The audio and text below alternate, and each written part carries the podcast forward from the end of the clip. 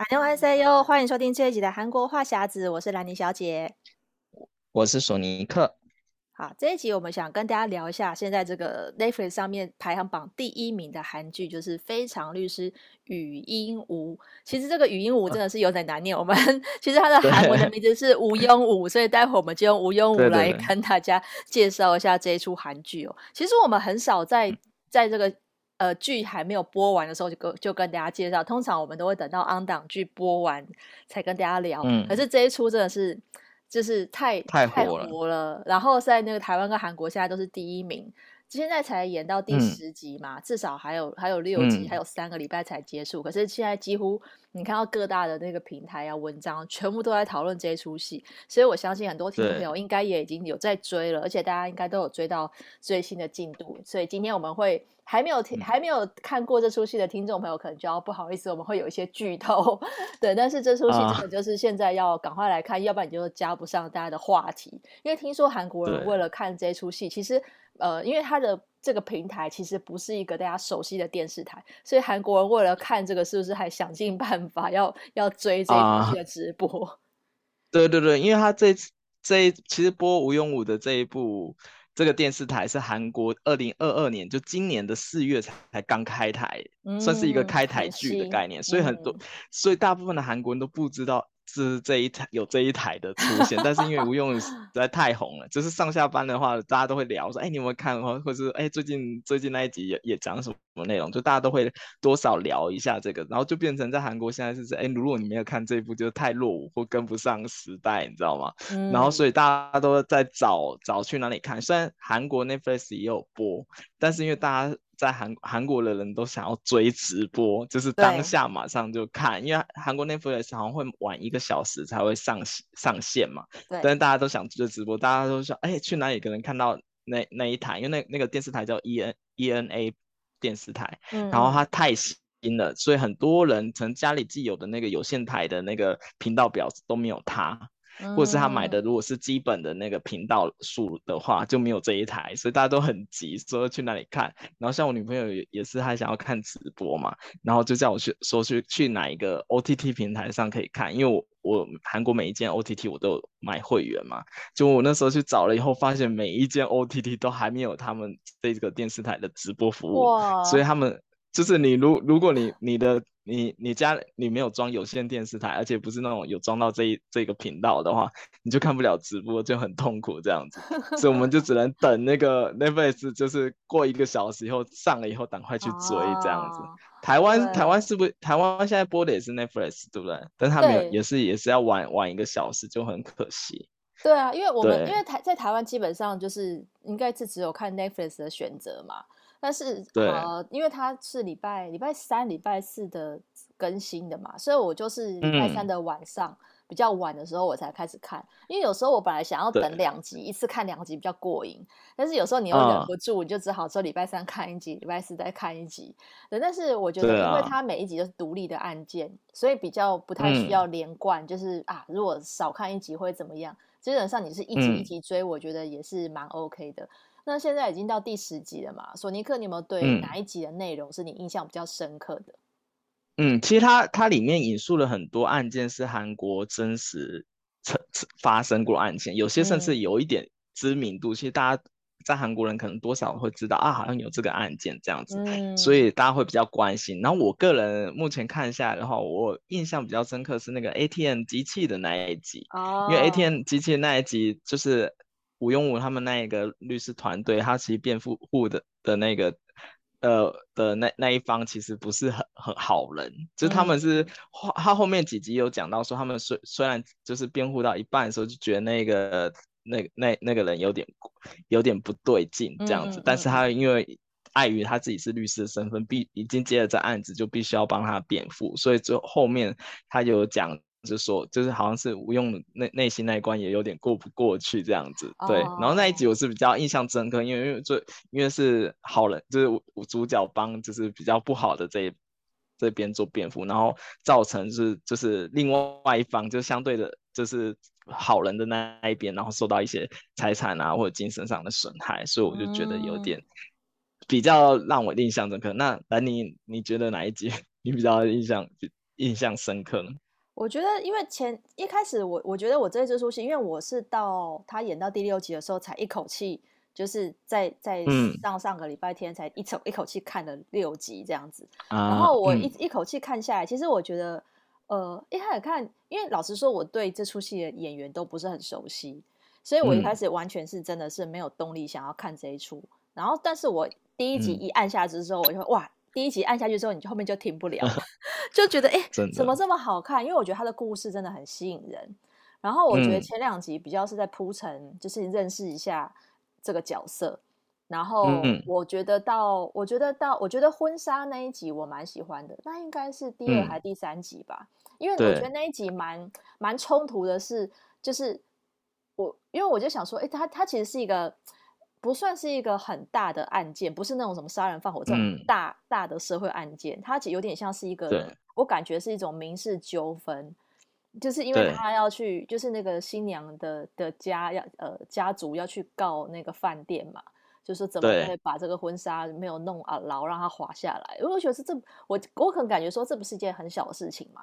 然后他去、嗯、他去告这个官司，后来才发现说哦。原来如果没有结这个婚，他后面会失去一块土地的价值是多少？是几亿。所以我就觉得，哎，我就觉得，哎，蛮厉害的。原来他们判这个感觉很小的 case，然后可以去想到要、嗯、要去赔偿的金额，可以谈到几亿，是可以看到背后的原因什么什么的。我就觉得，哎，那这个我还蛮有意思的。嗯、因为我可能本来想说一些法庭剧，他可能是判一些比较比较难的案件。但是我后来发现，他其实里面判的很多案子，就是各种都有，然后其实有些就是可大可小，可是他常常可以从这种小案子里面，但是还是可以去找出可以就是让他的不一样的点去那个对，用不一样的不一样的点去去判改变这个判决，或者说去保护他的，因为老实说，他这些这些被告其实是他的客户嘛，所以我觉得他好像也是在想说要怎么样可以帮他的客户。博取最大的去解决问题，对对，然后博取，因为我记得那那个案件好像是他那个新娘他爸爸要要求多少一亿还是多少两亿，然后后来那个那个他们就说，哎，其实你可以要求那个土地的价值五百亿还是多少？对对对对，然后就比较，不过后面还有后面那那集后半段还有一个反转，就是对啊，对，大家可以去看，对我觉得每集都是这样，就是反转再反转，我觉得还蛮蛮好看的。对啊，然后它里面就会再再演到一些支线的情节嘛。其实我觉得他们里面的每个人物都个性都很鲜明，所以我觉得其实蛮好看的。嗯、就是里面的呃，不是只有主角吴庸武在讲他的故事，可是跟他的互动，因为像之前大家很喜欢，就是他跟他的那个好朋友都会有一个那个嗯那个特殊的那个饶舌的。打招呼的方式，那个也是被很多人啊，对对对，在在在学。我在那个 IG 上面看到很多人都是用他的那个音乐，然后小呃，就是呃，就是有两个人就会就拍那个影片去学他们的打招呼。我感觉这个在韩国是还很、啊、很热门，在在在模仿他们。嗯、然后它里面其实我觉得那个里面也有有有很多都是反映，我觉得是很多是呃反映韩国社会的一些。真真实，比如说，嗯、呃，你说歧视也好，因为其实吴庸武这个自自闭症的患者来讲的话，其实呃算是比较弱势的族群，我觉得难免会受到歧视。我觉得里面编剧也把很多这种歧视的点都都有把它写出来。嗯、然后像那个里面有一集是讲，呃，是另外一个自闭症患者的故事嘛，然后他就把那个韩国的这个弃儿彭秀也把它写进去，嗯。对，因为彭秀其实其实是韩国 EBS 公司，EBS 是相当于教育电视台，然后创造了一个人物，嗯、然后他是一开始就走 YouTube，然后 EBS 之前最成功的一个卡通人物就是波罗罗，波罗罗应该是全全韩国小朋友的。大总统的那种感觉，对，对，然后那时候去要去做那个彭秀的时候，他们就是说他是那个波罗罗的师弟，嗯，也算是师弟嘛。然后他就是给他很多有趣的设定。然后一开始，呃，Pensu 他其实不是供那个小朋友族群，它是希望供小朋友上面那一群族群。哦、然后我没想到最后就是大获全胜，小朋友，因为我记得他刚开始的时候还有跟那个波罗罗一起演了几集在 YouTube 里面。这还蛮好看，就大家如果喜欢看的话，可以可以去那个 YouTube 上面搜那个 Pensu，然后他就是呃，他也跟 Bololo 完全不一样，然后他就是比较也是直来直往，然后有什么就说什么，就是打破一些就是韩国人就是一些比较。那种上下关系的那种上下，嗯、因为韩国不是上下阶层很明显嘛，然后做什么事都要巴结。啊、然后像彭秀那个彭叔有个很有名的话，就说啊，会会做这么好，都是因为我的关系，嗯、对，因为就是他就直接会讲，就是讲出很多人的心声之类。然后他因为他造型又很可爱，所以彭彭叔在韩国之前有人人气一度超越 Bololo，他之前有一阵子是所有的的代言都是他。就到哪里都可以看到 Pensu，、oh. 他自己还有一个 Pensu Mall，我有我在上面买了一些周边，就是 对，然后他叫他自己的那个粉丝是 Pen Club，对，然后我后来我对我也我后来也是看那 YouTube 以后就也很喜欢这个 Pensu，对，嗯、然后就是大家可以去上网看一下，因为它里面的东西真的很有趣，它不像是打破一般人对那个教育电视台的那种就是观念，就是啊一定就是正正经的要教你什么知识，没有，它就是。更贴近年轻人的思考想法去做一些事情，嗯、然后里面很很多集都很好笑，对，所以你如果之后你来韩国，你说啊你喜欢 Pencil 的话，韩国人一定会知道知道这个这个角色，而且他会说哇这这很很热情，就很有话题就可以聊这样子。对啊，所以我觉得他，他应该是韩国，嗯，把这个融入那个剧情，我觉得也还蛮不错，因为大家都很熟悉这个角色嘛，然后刚好也符合那个角色的设定，因为。那个自闭症患者其实他的心智年龄就差不多是国小的那个小朋友的程度，嗯、所以他虽然长了一个很对很大只，只是一个大人，可是他还是喜欢。嗯、然后他们还还就是跟他用这个这个唱那个 Pencil 的歌，哎呦，唱的歌我觉得很好笑哎，因为他们三个律师都下去唱。哦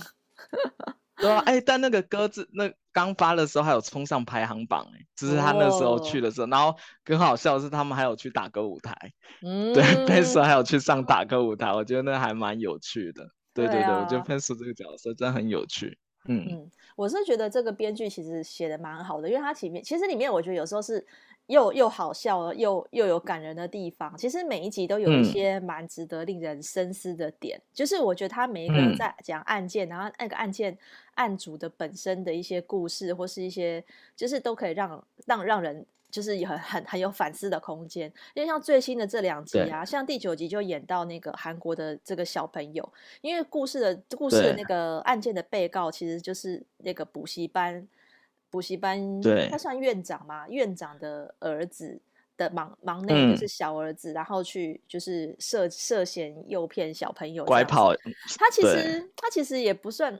那的确是犯法没错啦，因为都是小朋友嘛，未成年的、嗯、未成年人。可是我觉得里面其实就是让大家是就是有里面，因为里面有谈到说我这些小朋友什么整天被关在里面，居然有上锁班上锁班的这种。制度就是把小朋友锁在里面，一天上十小时的课，嗯、我觉得哇塞，这个真的很夸张。嗯、就是，但是我觉得它也反映了韩国某一一层面的现实，因为现在的韩国的家长都很重视小孩子的成绩，所以他们真的不夸张，国小就开始去补习班上课。我记得我就说，我看了以后，我就想说。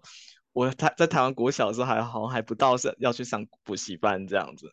对，就连我长大以后，心想着也不能理解。而且他那个是全天班呢，然后我就觉得，因为对，因为里里面你可能是有有在夸大一点，可是像里面，因为里面有一个小朋友，他刚好就是也有演那个绿色妈咪会的里面的小孩，然后他很会演，嗯、然后我就时候想说，我立刻就联想到绿色妈咪会，因为那个小朋友也是在。那一出里面演到他国小就去，他是演一个天才儿童，但是一样要被送去补习班。嗯、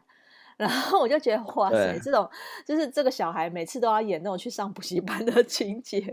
就是真的是反映出那个韩国的那个学学童小孩的压力真竞争很激烈，压力很大。对、嗯，因为然后然后它里面还有一个桥段是演出，就是他们去那时候。呃，好像吴吴庸武跟跟那男主去找那个小朋友的时候，就有个小朋友在那个麦当劳吃东西嘛，然后他就说啊，啊，他现在没有去那个学院，他待待会还要去那个 Study Gappae。哦，我就现在想到是因为 Study Gappae 是在韩国是非常多的地方，就是满街都是，就是到走到哪里都会有那种专门 for 读书的那种 Gappae 的空间，就是你一进去，他就是给给你一个那个，就是好像就是。书桌的样子，然后彼此中间有个隔板隔开，这样子。哦，台湾也有啊，就台湾的 K 书中心嘛。啊，但是韩国是满街都是，嗯，对，韩国是满街都是，然后有很多都开二十四小时，就你在那边一直读书，然后进去都很安静，然后他可能提供你就是他有可能有咖啡机或者什么，你可以在那边，呃，可能就用个咖啡喝一下，然后你就进去他们就一直读书，所以我觉得在韩国，尤其是在韩国的。读书的人，他们的那个课业压力真是非常重，而且父母又会又会尤其的重视那个成绩，因为韩国的那个求学就是你你大家都要挤那个最好的那个学校，嗯、就是他的他的出身，就是如果如果在韩国这边找找工作就知道，韩国也很重视你的学历，是啊，就是你如果是学历比较好的话，就相对容易录取很多，所以大家都都是感觉他每一个环节都不能就是。落后别人一样，所以就带就是他们在韩国生活的小孩，其实真的很很辛苦。他们从小真的压力就很大，就是一定要考全班前面几名，然后进到好的学校这样子。我觉得，我觉得这一集就对啊，嗯、我觉得国小是真的有点夸张，嗯、因为台湾的小朋友小时候也会去补习，但是可能是补才艺比较多，就是不是补对不是补课业的，可能是上国中之后课业才会开始压力大。嗯、可是他们是从国小就开始，嗯、等于就是提早。提早了至少三三四年以上，对，是在在在在在补习，我觉得其实蛮可怜。因为台湾的话，我觉得父母的呃对小孩的，应该也是会希望他们可以上好的国中和高中，可是国小的时候不会逼得这么紧。嗯、可是你看那些家长。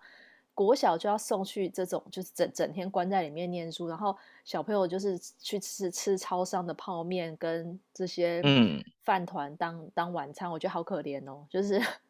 对啊，对啊，我觉得相较于韩国，台湾已经不算是就家长台湾的家长比较不会给小孩那么大的压力。但在韩国的话，他们就是从以前到现在就会，因为像韩国也有很多重修生，他考不到最好的的学校，他宁可不去。不去读，然后下一年再重考。哦，对，嗯，所以很，所以他们很多，我觉得他们的课业压力比韩台湾重很多。台湾，如果我在，我还蛮庆幸我自己在台湾读书的，就比较没有，比较没有那么重的课业压力。对，嗯、对啊，但是我觉得，所以韩韩国真的很可怜。嗯，对啊，只是说，因为你看嘛，你其实里面，因为他们都是这种精英律师事务所，其实你看他们都是首尔大出身的。然后我就想说，那难道其他所有大出身的律师应该应该也是过来人才对啊？就是他们小时候，应该也是这样被逼的念书，而且他们里面，嗯，可你还记得，嗯嗯，我是你记得有一集，就是那个他们刚入那个法庭的时候，那法官还会在问每一个人。每一个律师的出身说啊，你是哪个学校第几期？哦、然后对对对，然后哪里出生的？对啊，这在韩国其实很常见，就不只是在法庭一样，就是你在公公司一样，那他也会问说，哎、啊，你是哪一个哪个学校毕业的、啊？然后怎么怎么的？然后他们会就是觉得啊，自己同个学校是就是比较同一边的这样子，然后我们就会迅速的整理一下谁是前辈，谁是后辈。对啊，对。但是因为这一出就是刚好都是法律人士，所以。应该好像几乎每一个都是首尔大。我想说话，那韩国就是就有点像台湾的感觉。嗯、如果你说是啊，你是台大法律，哇，大家都觉得你好厉害，你第一名，好像就是没有第二名的空间。大家根本不知道第二名的是算是谁，就是只认第一名，嗯、全部都是首尔大。那我就想说，哎，那难道那在韩国如果算是第二大的 的大学的法律要算哪一 所呢？就是就是有点太。就是我觉得那个蛮蛮也蛮讽刺的，因为里面真的很强调，就是也是韩国的现实，就是这种精英，对精英你要哦，你说首尔大，大家都觉得你这这是最棒的，然后他们他看你的眼光都不一样，哦，然后他们不是去跟那些家长解释的时候，嗯、还会说哦，你看我跟他都是我们都是首尔大毕业的，这样，他就是说服那些家长，就是用他的学历去对去说服家长说，其实听我们的，我们呃我们的话就对了，这样子。然后那些小孩一听是首尔大，他就哦，那好啊好啊，就怎样就哇，我觉得超现实的。哦，但这招确实还在对韩国人还挺有效，很有用，就他们会觉得对，或者是你是很有名的学留留学派，他们会觉得哦，还好像还不错这样子。这个就跟我们上次聊到那个相亲一样，如果你在相亲条条件上面写你首尔大，应该就会人气很旺。对他们，就是他们眼神会一变，对，就是我觉得这是还蛮真实的，就是他们还蛮重视那种学历啊，或者家里的财力背景那一些，所以这个我觉得还蛮反映出现实的，对。对啊，然后最最新这一集的话，就有一个我觉得也是平呃，算是可能在台湾比较少看到的案件，就是呃这种有点像是一个什么 呃，比较讲难听点，我们会叫这种叫小白脸啊，就是这种长长得不错的男生，然后靠自己的外貌去骗一些比较呃骗一些无知少女，或者是骗一些比较有钱人的贵妇这种的。可是像这个剧情里面是呃，这个人是他去。我们我们可能不能说他是欺骗，可他就是有点要去比较接近这种比较呃心智年龄呃，就是有点呃精神，嗯，但这是什么呢？就是精神精神智能障障碍。我看他里面讲说，就是他们那些人就会比较单纯，嗯，所以他比较喜欢那种单纯的女生，但是实际上他就是比我感觉就是对他来讲是比较好骗的女生，比较好哄的女生，嗯、对，然后所以我我看那。最新那一集就是它里面常出现一个单韩文单字叫 “chebi”，chebi 的话它其对是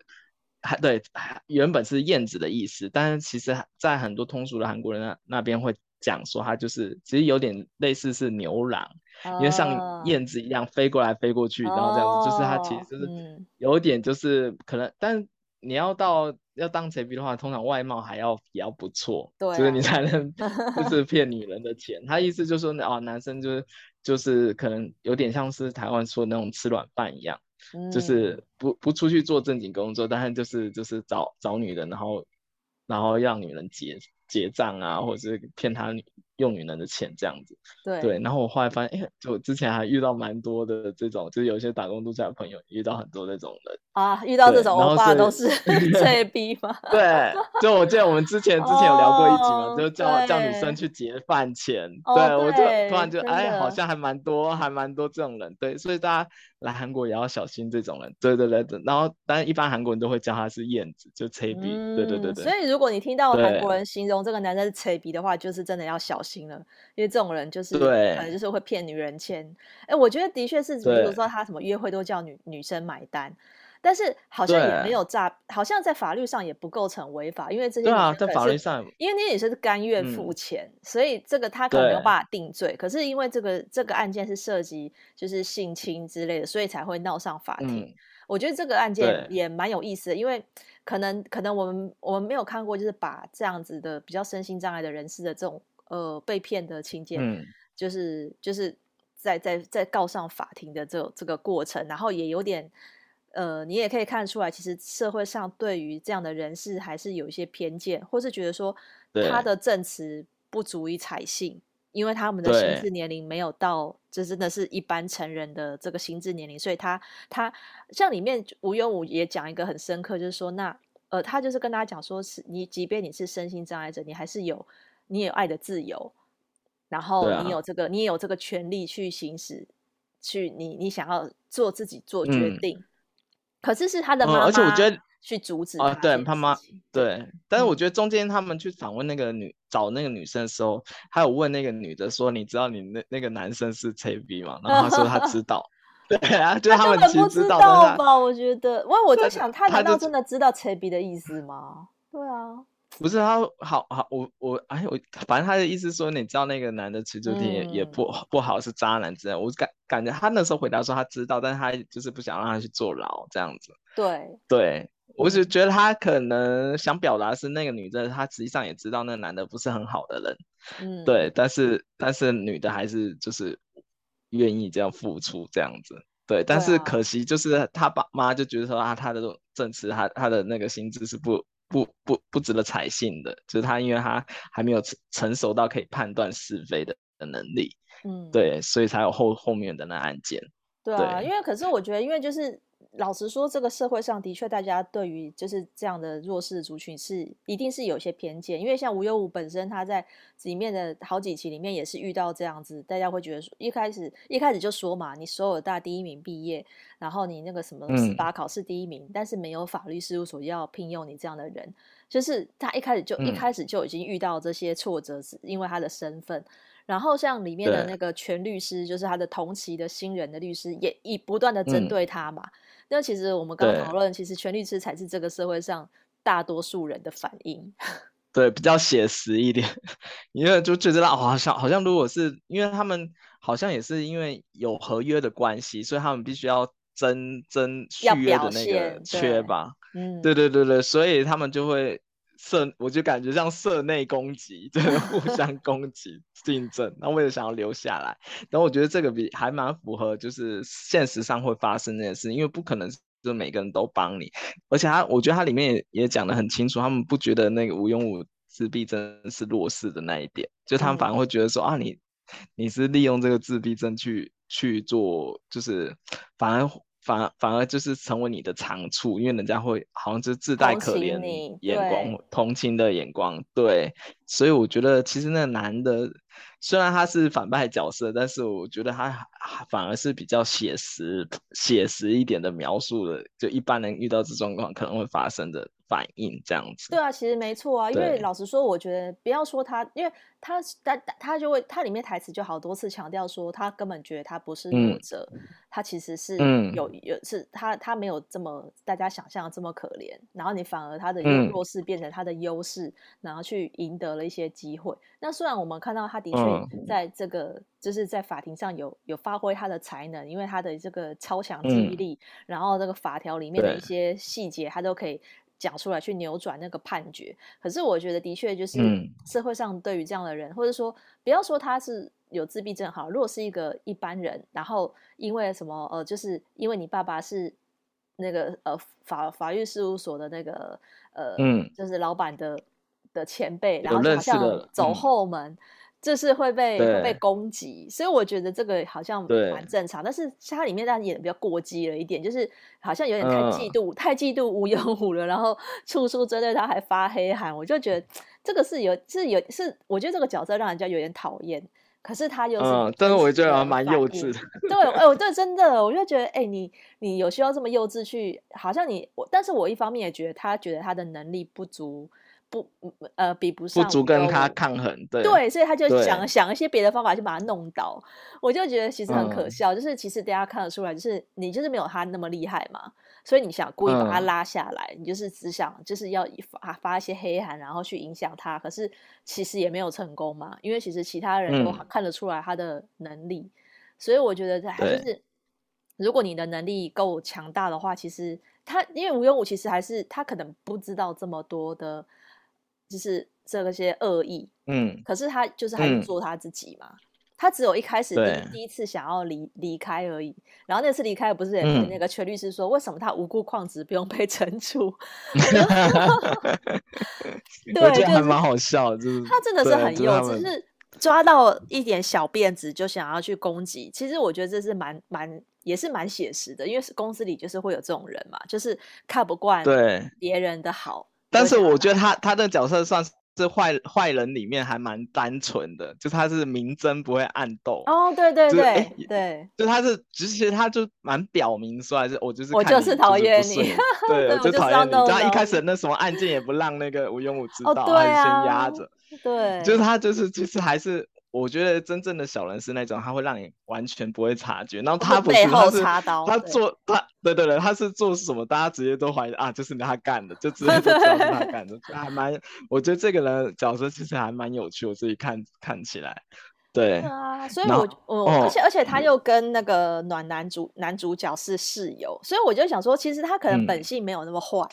可是他就是在工作上面，他会比较就是就是会用这样的伎伎俩去想要就是。就是去去去把他前面的人拉下来，但是他因为没有成功嘛，所以我觉得目前嗯，就是应该还、嗯、就是，但是感觉里面已经有在铺一个梗了。我感觉后面几集他可能还会再使出一些手段，想要弄倒吴庸武。对，我觉得应该是。然后我记得他里面还有一集，其实也让我蛮印象深刻，就是他那个他在在他爸的那个 Kimbap 这里吃饭的时候遇到奥克的那一集，哦、就那集他其实那集上了新闻，哦、就是因为他们就是。其实韩国遇到那种情商，就是奥克奥克其实非常普遍，但那个奥客刁的点是因为它的那个价钱太贵，就它涨价，oh. 就一个屏包变成三千韩币。对，然后他就在那边骂，就是说啊，怎么那么贵这样子？然后吴用武就因为他是一个很直来直往的个性，然后就就在讲说啊，就直接问他爸说，你觉得刚才那个人是奥克吗？然后 就引起那后面的反应。但是他这个其实也蛮带出现在韩国物价飞涨的一个现实状况，哦、因为最近还才才刚有一个新闻是说，现现在砸金已经就是有突破三万韩币，对，快要台币七百，就因为嗯，对，因为以前哈炸炸鸡是韩国的，就是庶民饮食嘛，就可能一个才一万五以内就可以搞定，那现在直接翻两倍，但、嗯、但是也不是说所有的牌子都翻到三万，只是刚好是。呃，B H，哎，就 B 开头的那个牌子出了一款新的炸鸡，然后是刚好两万多，嗯，然后加上快递费的话，就外外送费的话就破三万，但是就引起大家关注，就像韩国的。的呃物价也是涨得非常激烈，但是、嗯、对，但是就所以，但是韩国奥克也是一个，我觉得韩国奥克也可以之后我们也可以聊一集，对对对，因为我们之之前也是在服务业遇到很多韩国奥克、哦，然后就可能就抓住这个点，然后就攻击他，就但是我觉得他就是一个很巧妙带带出了两个现象，一个韩国奥克跟一个韩国物价飞涨的一个事。的现况这样子，对啊，所以就说《无忧无》这出戏真的是在台湾跟韩国现在讨论都非常的热烈，然后剩下六集还有三个礼拜，嗯，我们大家就赶快再拭目以待。我觉得后面应该还会有更精彩的未爆点。就是到底会会不会有，比如说他的身世之谜啊，然后他这个感情最后能不能继续啊？我觉得还有蛮多看点的啦。那希望大家就赶快还没有看的这个听众朋友呢，赶快加入我们的讨论。那如果想要呃加入我们这个呃话题讨论，可以加我们脸书的韩国话匣子的社团。然后现在呢，我们韩国话匣子的节目也有在一个新的平台是 Mixer Box 的这个 App 上面也可以收听的，可以那欢迎大家在上面订阅我们的节目来收听。那我们今天的节目。就到这边喽。如果想要再 follow 韩国的消息，可以追踪我的粉砖 Hello Lenny 兰妮小姐，还有索尼克的玩转韩国。那我们下礼拜再见喽，拜拜。嗯，拜拜。